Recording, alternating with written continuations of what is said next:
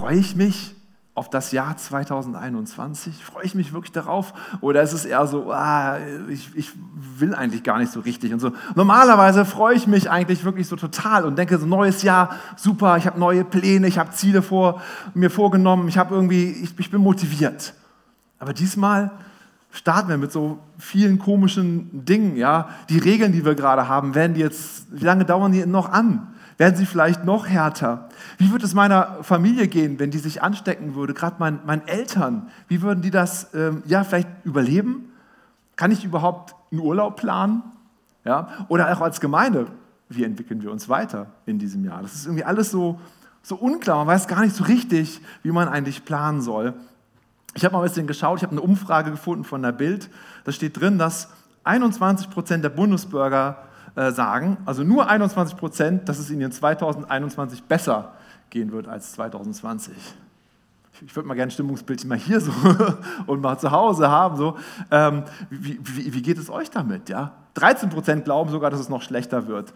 Die Mehrheit der Befragten ist froh, dass 2020 vorbei ist.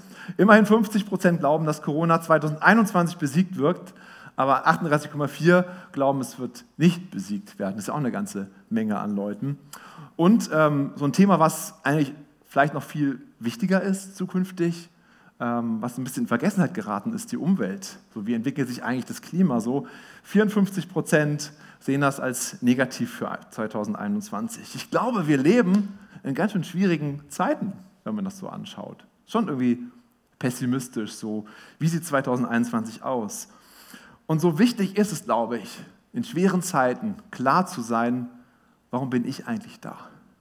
Was ist eigentlich mein Platz, meine Aufgabe, meine Vision für mein Leben? Warum gibt es mich eigentlich? Je heftiger die Zeiten sind, umso wichtiger ist es ja, dass ich irgendwie stabil stehe und anderen vielleicht auch eine Hilfe sein kann.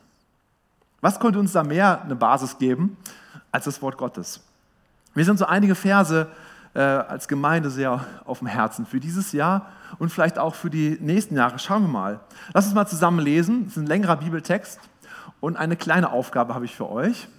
Versucht mal äh, mitzuzählen und mitzugucken, wie viele Metaphern in dieser Bibelstelle benutzt werden. Also wie viele Bilder werden da benutzt. Epheser 4 ab Vers 11. Er ist es nun auch, der der Gemeinde Gaben geschenkt hat. Er hat die Apostel gegeben, die Propheten, die Evangelisten, die Hirten und die Lehrer. Sie haben die Aufgabe, diejenigen, die zu Gottes heiligen Volk gehören, für ihren Dienst auszurüsten, damit die Gemeinde, der Leib von Christus, aufgebaut wird. Das soll dann dazu führen, dass wir alle in unserem Glauben und in unserer Kenntnis von Gottes Sohn zur vollen Einheit gelangen, dass wir eine Reife erreichen, deren Maßstab Christus selbst ist in seiner ganzen Fülle. Denn wir sollen keine unmündigen Kinder mehr sein. Wir dürfen uns nicht mehr durch die, jede beliebige Lehre vom Kurs abbringen lassen, wie ein Schiff, das vom Wind und Wellen hin und her geworfen wird. Und dürfen nicht mehr auf die Täuschungsmanöver betrügerischer Menschen hereinfallen, die uns mit ihrem falschen Spiel in die Irre führen wollen. Stattdessen sollen wir in einem Geist der Liebe an der Wahrheit festhalten, damit wir im Glauben wachsen und in jeder Hinsicht mehr und mehr dem ähnlich werden, der das Haupt ist, Christus. Ihm verdankt der Leib sein gesamtes Wachstum. Mit Hilfe all der verschiedenen Gelenke ist er zusammengefügt. Durch sie wird er zusammengehalten und gestützt. Und jeder einzelne Körperteil leistet seinen Beitrag entsprechend der ihm zugewiesenen Aufgabe. So wächst der Leib heran und wird durch die Liebe aufgebaut. Geist Gottes, wir beten, dass du heute Morgen uns diese, diese Worte aufschließt, dass sie zu uns sprechen, dass sie eine gute Nahrung sind, ein guter, ja, ein guter Samen, der in unser Herz fällt und wirklich aufgeht und Frucht bringt und uns prägt, Herr. Dein Wort ist gut, Herr. Danke dafür. Amen. Welche Bilder habt ihr gefunden? Heinz. Das Leib, der, genau, also der, der, die Gemeinde ist wie ein Leib, Jesus ist das Haupt. Noch ein Bild? Ein Schiff, genau. Noch eins? Heiligkeit. Einigkeit ist auch gut. Der Hirte. Habe ich den Hirten? Habe ich überlesen wahrscheinlich. Aber gut, vielleicht gibt es bestimmt auch. Ist auch drin. Jesus ist drin. Halleluja. Genau. Was war da noch? Genau, die unmündigen Kinder. Genau, also eine ganze Menge steckt da drin. Und ich möchte mal anfangen mit dem Schiff. Ich glaube, durch das Schiff, das ist ein, die anderen Bilder äh, legen das Schiffbild aus. Das ist total faszinierend, das mal so, so anzuschauen. Ein Schiff ohne Kurs wird beschrieben. Es wird hin und her geworfen. Ja, es soll einen Kurs halten. Was brauche ich, um einen Kurs halten zu können? Ich brauche erstmal einen Ort, wo ich überhaupt hin will. Ja, sonst weiß ich ja gar nicht, wo ich drauf Kurs hinnehmen soll. Also ich brauche ein Ziel. Was ist denn unser Ziel? Hauptsache in den Himmel kommen. Haken dran. Oder wie? Okay, ist ein Ziel, ja, ist gar nicht schlecht, besser als vielleicht manches andere, aber vielleicht könnte da noch ein bisschen mehr sein. Vielleicht zum Beispiel sagst du, ich möchte so viele Menschen wie möglich mit in den Himmel nehmen, aber ich bin irgendwie kein Evangelist. Ja, ich möchte vielleicht irgendwie ein Anbeter sein, aber ich bin irgendwie gar kein Lobpreiser und ich kann auch gar nicht richtig beten. Ich möchte in Harburg den Unterschied machen oder da, wo ich wohne. Ich weiß aber gar nicht, wie ich da anfangen soll. Ich möchte, dass die Politik sich an christlichen Inhalten ausrichtet. Aber wer hört denn, wenn ich, wer hört denn darauf, wenn ich irgendwas sage? Ja? Ich möchte Licht in dunkle Milieus bringen. Ich möchte eine Persönlichkeit, in meiner Persönlichkeit wachsen, mehr zu Jesus kommen. Aber wer hilft mir dabei? Und wir merken so, ah, das ist schwierig. Alleine können wir das nicht. Aber dafür kommt das andere Bild, der Leib Christi. Wir als Gemeinde werden als Leib Christi dargestellt. Ich denke, für viele von uns ist das kein, kein neues Bild. Wir haben das irgendwie schon mal gehört. Jesus ist das Haupt, der Kopf sozusagen und wir sind der Körper. Jeder hat eine gewisse Funktion. Der eine ist vielleicht irgendwie der eine Finger, ein anderer ist vielleicht der kleine Fingernagel am äh, kleinen, kleinen Finger, keine Ahnung. Irgendwie, jeder hat seinen, seinen Platz. Und hier in den Versen ist etwas versteckt, was oft überlesen wird. Vers 13. Der Leib Christi soll dazu führen, dass wir eine Reife erreichen, deren Maßstab Christus selbst ist, in seiner ganzen Fülle.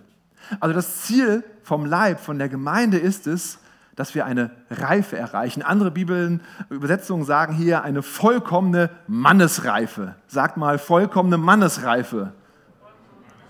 Das ist noch nicht so ganz überzeugend, ja? Mannesreife. Ja! Vollkommene Mannesreife, ja. Also vollkommen ist ja eigentlich dazu perfekt, ja. Ein, was für ein Anspruch.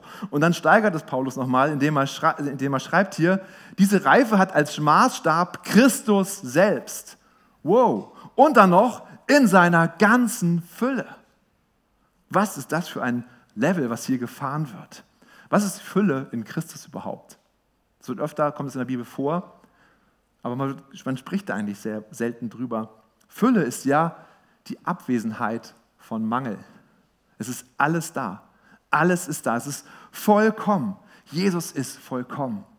Wir lesen in Kolosser 2, Vers 9, denn in, in, ihm, in Jesus, wohnt die ganze Fülle der Gottheit. Sie ist da leibhaftig geworden. Also die Fülle Gottes, alles, was Gott ist, das Vollkommene, hat Gott in Jesus hineingepackt. Ja, Jesus ist der Träger der Fülle. Es ist alles da. Es fehlt an nichts. Es ist eine göttliche Fülle. Und jetzt kommt das eben, das Krasse. Jetzt steht in Kolosser 2, Vers 10. Und ihr seid zur Fülle gebracht in ihm, der das Haupt jeder Herrschaft und Gewalt ist. Ihr. Du bist zur Fülle gebracht in ihm. Also erstmal klingt das ja ganz gut. Aber was heißt Fülle? Kein Mangel? In mir ist kein Mangel? Ich soll vollkommen sein? Dann steht da von Maßstab. Heißt das so, dass Gott irgendwie misst, wie ist meine Vollkommenheit? Ja? Also ähm, soll ich jetzt also diese Fülle haben? Lass uns mal anschauen auf dem, auf dem Maßstab hier. Ja, also 100 Prozent ist hier die Fülle in Jesus. Also was ist Gottes Plan für mich? Ich soll also 100 Prozent hier äh, hinbekommen. Ich, Jens Martin soll also hier äh, 100 Prozent schaffen. Ganz schön hoher Anspruch, oder? Ich frage mich, wie soll ich das erreichen? Da werde ich doch nie hinkommen hier. Ähm, das Ziel ist für mich, ein vollkommener Mann zu werden. Und dann ging mir ein Licht auf. Paulus schreibt das nicht an einzelne Leute, sondern er schreibt es an die Gemeinde. Können, ich kann mich hier rausnehmen und sagen, ich bin nicht vollkommen, ich habe nicht die Fülle, so. Ich bin voll Gnade, Gott hat viel, ganz viel Gnade für mich, ich habe Fehler, ich muss nicht vollkommen sein. Aber die Gemeinde zusammen, das ist das, wo Gott die Fülle hineinlegen möchte. Jeder mit seiner Schwäche kommt hierher und jeder mit seiner Stärke. Und zusammen können wir die Fülle Christi hier erleben. Das ist die, der Inhalt der Gemeinde. Wir kommen zusammen, jeder in seiner Stärke, jeder in seiner Schwäche. Und zusammen werden wir die Fülle Christi erleben. Das ist der Auftrag der Gemeinde, die Fülle in Christus zu repräsentieren. Im Epheser 1, Vers 23 steht es, die Gemeinde, die sein Leib ist, die Fülle dessen, der alles in allen erfüllt. Die Gemeinde, da ist die Fülle Christus zu finden. Die Fülle Gottes soll also in der Gemeinde gefunden werden. Ich habe mal so verschiedene Kommentare dazu gelesen, warum das Paulus hier so betont. Und ich habe herausgefunden, warum diese göttliche Fülle soll eben nicht in einzelnen Personen zu finden sein. Warum nicht? Weil wir sonst unseren Blick auf einzelne Personen richten. Manchmal kennen wir das, ja, oh, du musst diesen einen Prediger hören. Wenn du diesen Prediger hörst, dann, dann wird alles anders. Dein Leben wird ganz umgekrempelt sein. Wenn du Bücher liest von diesem einen Autor, dann wird alles anders sein. Und so machen wir uns abhängig von einer Person. Wir nehmen eine Person als Idol heraus und dann erleben wir, dass diese Person fällt. Und gerade in der letzten Zeit sind einige Leiter gefallen. Ich kann euch eine ganze Menge an auflisten an Leuten, die ich kenne schon in meinem Leben, die gefallen sind und nicht mehr im Dienst stecken. Lasst uns nicht die Fülle in irgendwelchen Menschen suchen, sondern die Fülle finden wir in Christus. Und er hat sie in die Gemeinde hineingelegt. Manchmal versucht man die Fülle in irgendeinem Ort zu finden. Ja? Ähm, manchmal muss man nach Jerusalem, um sich taufen zu lassen. Erst dann ist das eine richtige Taufe. Ähm, ähm, oder vielleicht muss ich irgendwo hinfahren, wo gerade eine Erweckungsbewegung ist. Dann erlebe ich die Fülle.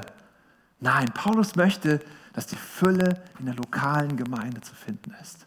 Das ist der Wunsch von Paulus. Und ich glaube, Paulus hat ihn von Gott bekommen, diesen Wunsch. Was für eine Vision. Die lokale Gemeinde soll blühen und die Fülle Gottes repräsentieren. Das ist mein Herzenswunsch. Die Fülle Gottes hier in dieser Gemeinde zu erleben. Mehr und mehr. Stück für Stück dahingehend zu entwickeln. Jeder Einzelne darf mit seiner Schwachheit kommen. Du musst nicht vollkommen sein. Eigentlich brauchst du gar nicht, wenn du vollkommen bist, dann bist du eigentlich gar nicht mehr hier richtig. Ja, dann kannst du gleich in den Himmel gehen. Keiner muss hier vollkommen sein. Wir dürfen in unserer Schwache, Schwachheit hier zusammenkommen. Und wenn wir uns vorstellen, jeder bringt aber auch irgendeine Begabung, irgendeine Stärke mit. zusammen wird es die Fülle in Christus sein. Wir werden eine Gemeinde sein, die dann keinen Mangel hat.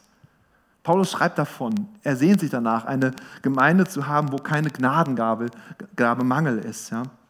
Wie wäre das, äh, Walde redet öfter darüber, wie wäre das, wenn wir so viele Leute haben, die mitarbeiten wollen, dass wir irgendwann sagen müssen, ja, wir haben eine Warteliste an Mitarbeitern, weil wir irgendwie noch nicht genug Dienste haben oder so. Ja, das wäre doch richtig cool. Wir haben so viele finanzielle Möglichkeiten, dass wir alles bewegen können, was wir irgendwie möchten. Wir haben so viel Geld auf dem Konto, wissen gar nicht, wohin damit. Das wäre doch toll, ja. Ich glaube, Vielleicht können wir uns dahin ein Stück weit 2021 entwickeln. Aber das heißt, auch jeder von uns hat einen, ihr habt schon Pläne dafür, ja? jeder von uns hat einen, einen Anteil daran, dass es so wird. Und wie ist der Anteil? Paulus schreibt in Epheser 4, Vers 16, von Christus aus vollbringt der ganze Leib, zusammengefügt und verbunden durch alle Gelenke, die einander Handreichung tun, nach dem Maß der Leistungsfähigkeit jedes einzelnen Gliedes. Also übersetzt heißt das, ähm, ähm, jeder hat einen Platz irgendwo in der Gemeinde, wo er mitarbeitet. Und jetzt denkt man sofort an Beamerdienst, äh, Lobpreis oder Predigt. Hey, die Gemeinde ist viel größer, als du dir vorstellst. Die ist nicht beschränkt auf irgendwie einen Platz hier in diesem Raum. Gemeinde ist auch genauso, wenn du sagst, ich habe den Auftrag, in die Politik hineinzugehen und wir wissen es als Gemeinde, wir beten zusammen dafür, dass du da vor Ort was verändern kannst. Auch das ist Gemeinde, auch das ist ein Platz in der Gemeinde. Aber ich glaube, der Auftrag ist es, einen, einen, Platz in der Gemeinde zu finden und wir zusammenstehen und wir zusammen etwas verändern können. Wir zusammen dafür sorgen können, dass Harburg und Umgebung zu einem besseren Ort wird. So, so ist so das, das Bild, was, was Paulus hier malt, wovon ich so begeistert bin. Das Ziel des Schiffes ist also, dass jeder ein Teil des Leibes wird wie wir es heute Morgen auch gesehen haben mit der Aufnahme, und damit jeder an den Ort in der Gemeinde kommt, wo Gott ihn haben möchte, aber nach seiner Leistungsfähigkeit. Das heißt, keiner soll überfordert werden. Keiner soll irgendwie das Gefühl haben, oh, das ist mir zu viel, ich bin alleine hier, der hier alles macht, sondern wir stehen zusammen. Das ist ein Bild von Gemeinde. Und dann werden wir in der Gemeinde mehr und mehr die Fülle in Christus erleben. So, der erste Schritt ist also, das Ziel zu finden, den Platz zu finden. Was passiert dann? Wenn du dann den Kurs weißt, kannst du losschippern. Aber eins müssen wir wissen, wenn man so auf Kurs unterwegs ist, was passiert, man kommt immer wieder vom Kurs ab. Ich habe gelesen, ein Flugzeug ist maximal 10% auf Kurs. Ja, denkt man, was, wie kann das denn funktionieren? Ja, es muss immer wieder gegensteuern. Da kommt mal ein Wind von der Seite oder beim Schiff vielleicht eine Welle von der anderen Seite und irgendwie stimmt was nicht. Und das, das Wichtige ist, dass man erkennt, ich bin vom Kurs abgekommen. Es ist gar nicht schlimm, dass man vom Kurs abkommt. Das ist völlig normal. Wichtig ist nur, dass wir es erkennen. Und das ist der zweite Schritt. Lass uns das erkennen, wo wir von einem Kurs abweichen. Das zeigt uns dieses Bild eines Schiffes. Und auch hier haben wir wieder ein Problem. Denn die Gesellschaft spielt eine Rolle vor, die momentan total beliebt ist. Und es ist mittlerweile cool, in dieser Rolle drin zu sein. Ich rede von der Opferrolle, von Opfermentalität. Ja, diese typischen Gedanken eines Opfers. Ja, ich kann ja nichts dafür. Ja, also meine Eltern sind schuld. Deswegen bin ich so. Oder der Alkohol ist schuld. Ich kann ja auch nichts dafür, dass der das mit mir macht. Mein Chef ist schuld, mein Mann ist schuld, meine Frau ist schuld, die Kinder sind schuld, ich habe keine Zeit mehr. Die Medien sind schuld, die Jugend ist schuld. Oder in der Gemeinde eben, der Pastor ist schuld, ja. Der kümmert sich nicht so richtig darum, der ist nicht Hirte genug, der ist nicht dynamisch genug, was auch immer. Mein Kleingruppenleiter ist schuld, der hat nicht, an, nicht nachgefragt, nicht angerufen. Der Lobpreisleiter ist schuld, der singt einfach schief. Da kann ich auch nicht in Gottes Gegenwart treten. Und sowieso ist alles schuld. Und Corona ist nochmal das beste Argument zu sagen, ich kann da gerade nichts machen. Corona ist schuld. Wenn man sucht, findet man immer jemanden, der Schuld hat. Wenn wir ein Bild vom Schiff reden, kann man sagen, mein Schiff ist gar nicht vom Kurs abgekommen, ja, mein Kompass ist kaputt. Oder mein Kompass hat jemanden verstellt, ich kann da gar nichts machen. Ja, der Wind kommt halt von der falschen Richtung. Was soll ich denn da machen? Naja, mir hat nie jemand gezeigt, wie man überhaupt richtig segelt. Wie soll ich denn da mein Lebensschiff segeln können? Ich kann einfach nichts dafür. Und das Problem dabei ist, wenn wir selber immer die Schuld beim anderen suchen, dann bleiben wir da stecken und wir wachsen nicht. Wir kommen nicht mehr vorwärts. Wir sind auf dem falschen Kurs unterwegs und korrigieren das nicht mehr. Es ist nur noch ein Hinvegetieren, ein Aushalten, aber kein Gestalten, kein, kein Lernprozess, kein Wachstum mehr. Albert Einstein hat gesagt, es gibt viele Wege zum Glück. Einer davon ist aufhören zu jammern. Fand ich ziemlich cool, diesen, diesen Spruch. Heraus aus der Opferrolle. Ich habe ähm, auch schon mal erzählt vor einiger Zeit, aber ich möchte es gerne nochmal erzählen, weil das so, da so reinpasst. Ich habe es selber mal eben ganz intensiv auch erlebt. Damals in der Jugendleitung war ich in der Elimkirche in Munzburg und ich war da im Jugendleitungsteam und es war eigentlich richtig, richtig gut. Und dann Viktor plötzlich, also Viktor und ich haben beide das so geleitet, das Leitungsteam, kam Victor auf die Idee, wir hatten ein Leitungsteam-Wochenende, einfach eine andere Person einzuladen und der die Leitung für dieses Wochenende zu übergeben. Er hat es aber nicht mit mir abgesprochen, hat irgendwie vergessen. Und dann sind wir da hingefahren, Leitungsteam-Wochenende, und dann saß plötzlich da so eine andere Person. Ich dachte, hm, was macht der jetzt hier? Ja, ja, der leitet heute und, und das Wochenende durch. Okay, normalerweise mache ich das. Hm, ja, gut. Was ist mit mir passiert? Ich habe mich so hingesetzt. Gucken, wie der das hinkriegt.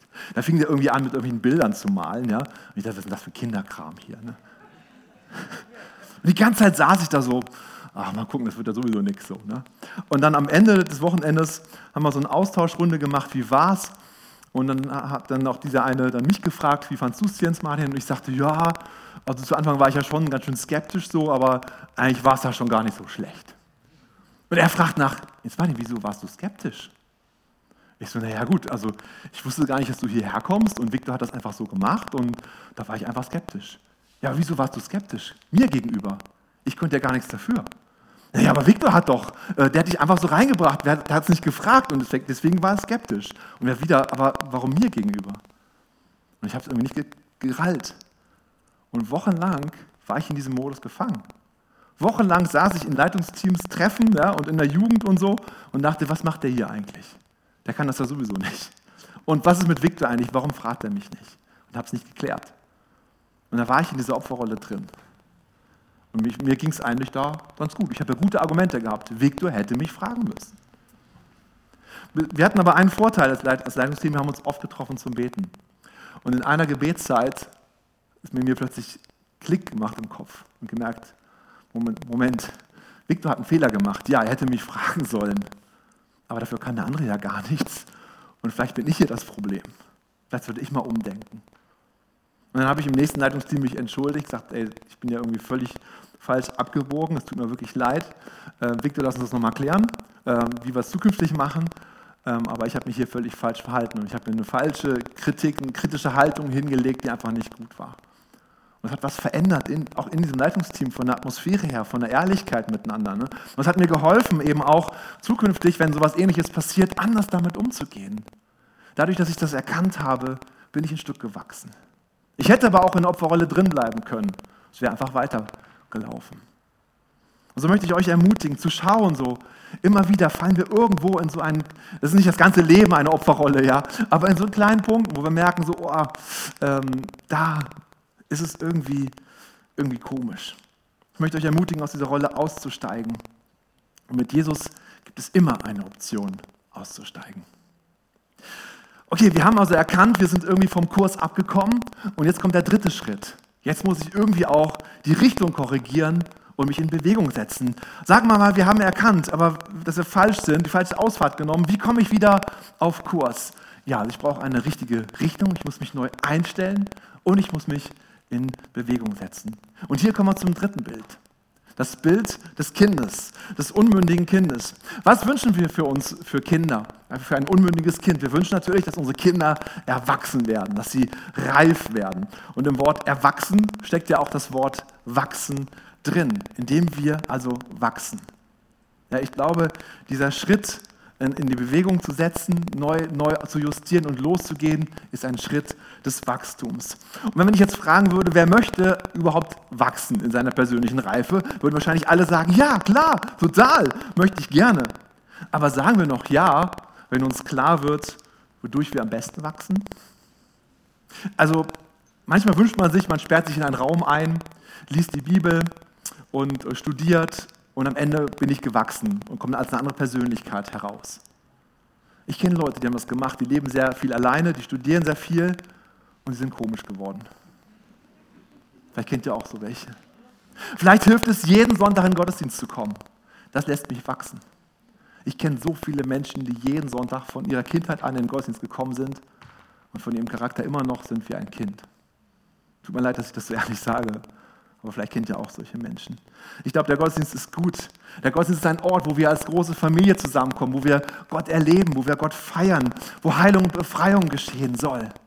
Und auch, wo Impulse zum Wachstum gesetzt werden. Aber der Wachstum an sich, Wachstum an sich geschieht nicht hier im Gottesdienst.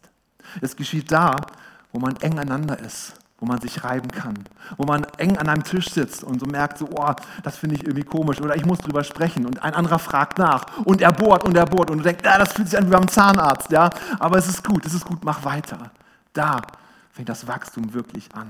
Wenn wir bei Jesus schauen, hat er in unterschiedlichen Gruppengrößen gelebt. Er hat einmal natürlich gepredigt, geredet zum Volk. Das ist wie der Gottesdienst hier. Das hat alles seine Berechtigung, das ist gut, dass es das gibt. Aber es gibt andere Größen. Jesus war in einer Kleingruppe unterwegs. Er hatte zwölf Jünger, mit denen er eng zusammen war. Das waren sozusagen seine Kumpels, mit denen hing er ab, mit denen hat er immer viel Zeit verbracht. Dann hatte er aber auch noch einen intimeren Kreis mit ein paar wenigen. Und wir lesen in der Bibel auch diese Bibelstelle, wo zwei oder drei in meinem Namen versammelt sind, da bin ich mitten unter ihnen. Man kann, sagt manchmal so gerne, ja, wir sind jetzt mehr als zwei oder drei, dann ist Gott noch viel mehr da. Aber die Bibelstelle meint eigentlich was anderes. Sie meint eigentlich, dass etwas Besonderes darauf liegt, wenn zwei oder drei zusammenkommen. Man merkt es, es wird eine ehrlichere Atmosphäre. Man erzählt mehr von sich selbst. Es ist ein besonderes Gut, was wir haben, wenn wir im kleinen Rahmen mit einem guten Freund zusammenkommen. Da geschieht Wachstum. Und natürlich du alleine mit Jesus. Auch eine ganz wichtige Zeit, wo auch Wachstum geschehen kann. Allesamt ist wichtig für uns als Gemeinde. Und wir möchten auch als Leitungsteam hart daran arbeiten, dass wir in dem allen unterwegs sind. Weil ich glaube, erst dann geschieht das Wachstum, wenn wir das alles haben. Und das gehört auch zum Ziel vielleicht dazu, zu sagen, wo ist mein Gottesdienst? Wo ist meine Kleingruppe? Wo ist mein Freund, meine echte Freunde, mit denen ich eng zusammen bin? Und wo ist meine Zeit mit Jesus? Vieles hängt wirklich auch an dir selber, das zu suchen. Aber wir wollen natürlich als Gemeinde alles Mögliche schaffen, damit das geschehen kann, damit du diese Orte findest für dich. Lass uns also nochmal schauen, das Bild des Schiffes. Es geht darum, ein Ziel zu finden, deinen Platz zu finden im Leib Christi. Es geht darum zu erkennen, dass man vom Kurs abgekommen ist. Und das ist überhaupt kein Problem. Es ist völlig normal, vom Kurs abzukommen.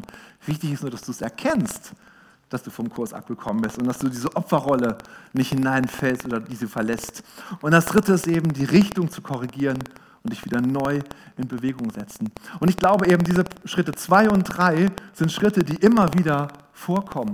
Das, das geht immer wieder im Kreis. Ja, ich setze die Richtung neu, ich korrigiere, ich setze mich in Bewegung und gehe ein paar Schritte und merke, oh, vielleicht bin ich wieder ein bisschen abgekommen.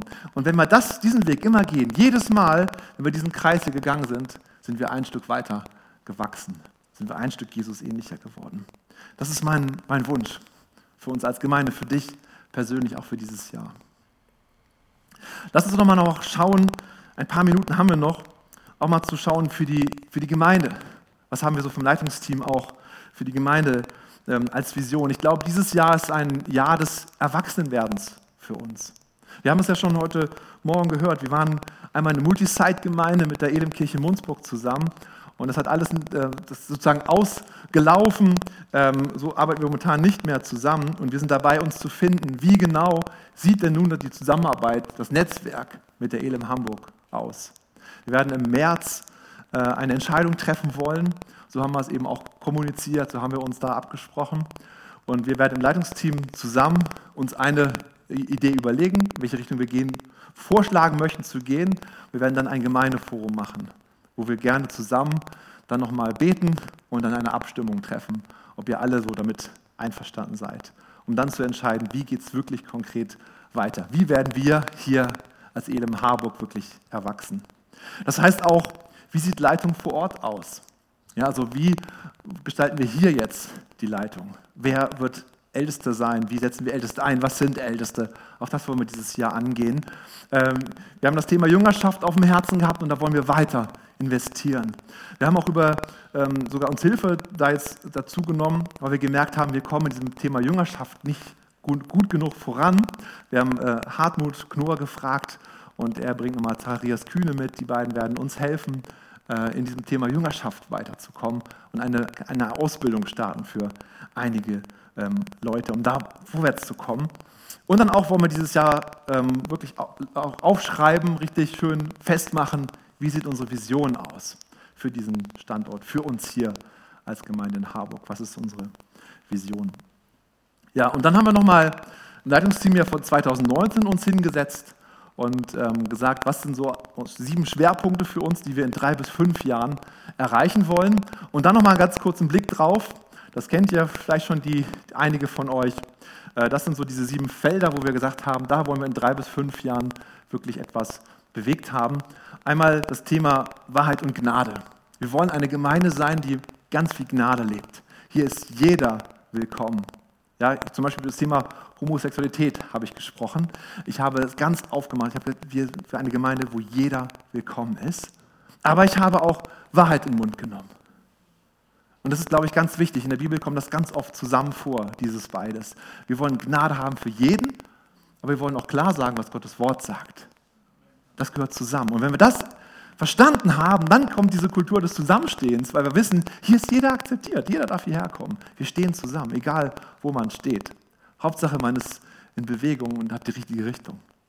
Wir wollen Gottesdienste der Freiheit, Anbetung und Heilung haben. Da haben wir auch in der letzten Zeit schon erlebt, wie sich im Lobpreis was weiterentwickelt hat, glaube ich. Also wir sehen uns noch mehr nach, nach Freiräumen, wo Gott wirklich wirken kann. Wir möchten dieses Jahr starten mit äh, einmal im Monat Abendgottesdienst zu machen, wo wir vor allem viel Zeit für Lobpreis und Anbetung haben, damit das auch noch mehr geschehen kann. Ja, wir arbeiten hart an dieser Vision, dass das Café jeden Tag geöffnet hat. Da hat uns Corona leider wirklich äh, in die Opferrolle gebracht. Aber wir wollen uns da nicht drin übergeben, sondern wir wollen gucken, wie können wir das weiter angehen, das Thema. Gemeinsam für Harburg-Netzwerk, wir wollen mehr und enger zusammenstehen mit den Pastoren äh, hier in Harburg, mit den Gemeinden. Da sind wir auch wieder gut auf dem Weg. Ähm, wir haben auf dem Herzen gehabt im Phoenixviertel, das ist ja ein großes Problemviertel hier in Harburg, dass da etwas passiert.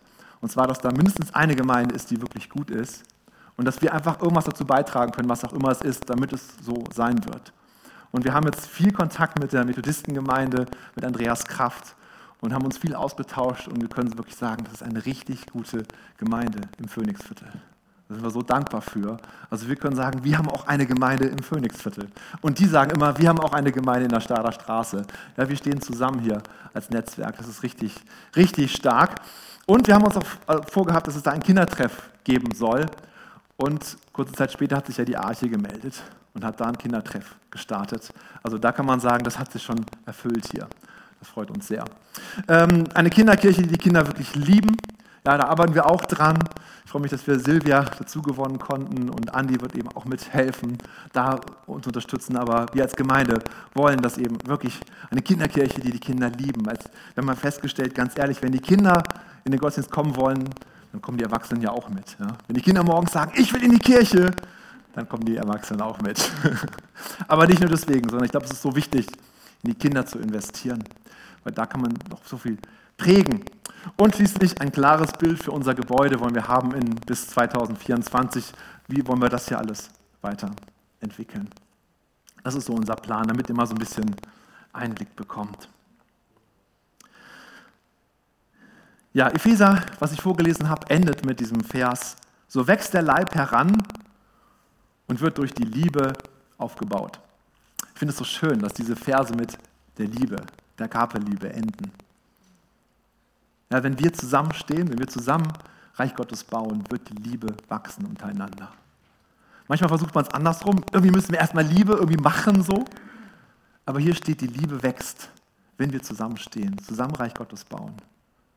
Das, damit können wir rechnen. Das, das ist echt gut. Lass uns eine Gemeinde sein, die wirklich die Fülle Christi repräsentiert. Das heißt eben auch, dass die Liebe Gottes hier zu spüren ist. In der Liebe Gottes soll man sie auch erkennen. Also nochmal zum Schluss eine Frage zum Mitnehmen. Wo stehst du bei diesem Schiff? Hast du dein Ziel schon gefunden? Weißt du, wo dein Zuhause ist? Weißt du, wo dein Platz ist? Wo du dich einbringen kannst?